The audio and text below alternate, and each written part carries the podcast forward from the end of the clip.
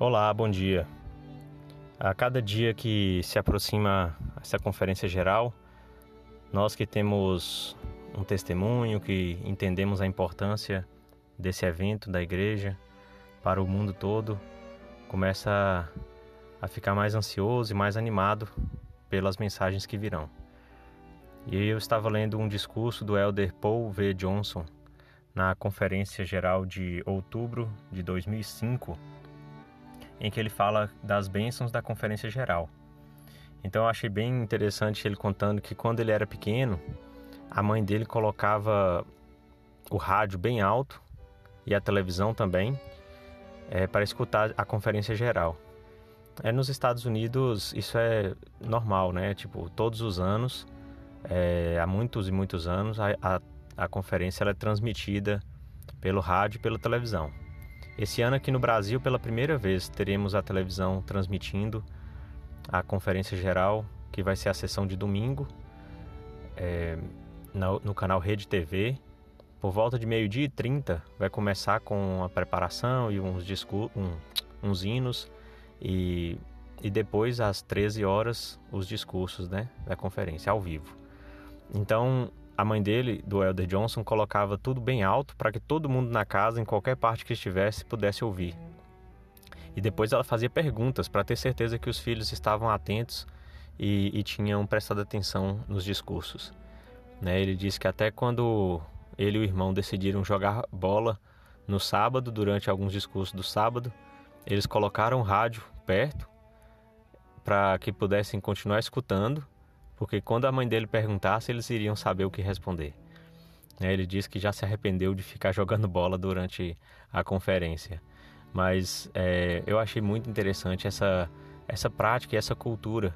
Né? E nós, como membros da igreja que estamos tendo os filhos já dentro do Evangelho, devemos também nos preocupar de criar essa cultura, né? para que nossos filhos entendam a importância da conferência geral e tornem isso uma prática da vida toda. Elder Johnson diz que aquela ajuda da mãe dele foi fundamental, porque quando ele estava na, na missão, o país em que ele estava servindo não tinha é, um sistema de satélites da igreja que pudesse receber a transmissão, não tinha nenhuma outra forma dele conseguir é, ouvir os discursos.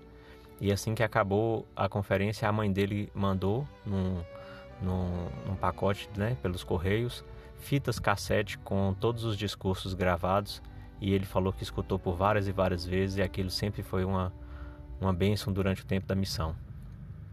Então, é, para encerrar, umas palavras do Elder Johnson, que ele disse o seguinte: é, para que as mensagens da Conferência Geral mudem nossa vida, precisamos estar dispostos a seguir os conselhos que ouvimos. O Senhor explicou numa revelação ao profeta Joseph Smith: Quando estiverdes congregados, deveis instruir-vos e edificar-vos uns aos outros, para que saibais como proceder com respeito aos pontos de minha lei e dos mandamentos que dei. Mas saber como proceder não é suficiente. O Senhor diz no próximo versículo: Fareis convênio de que agireis em toda a santidade diante de mim. Essa disposição de pôr em prática o que aprendemos abre as portas para as bênçãos maravilhosas. Então é assim que nós devemos ouvir a conferência, né? Com disposição de colocar em prática as coisas que vamos ouvir ali. E é um colocar em prática que deve ser imediato. Né? Ele, é, o Elder Johnson também cita uma situação em que o presidente Hinckley, é, na época o presidente da igreja, tinha alertado os jovens para não se envolverem com pornografia. Né? Isso em 2004.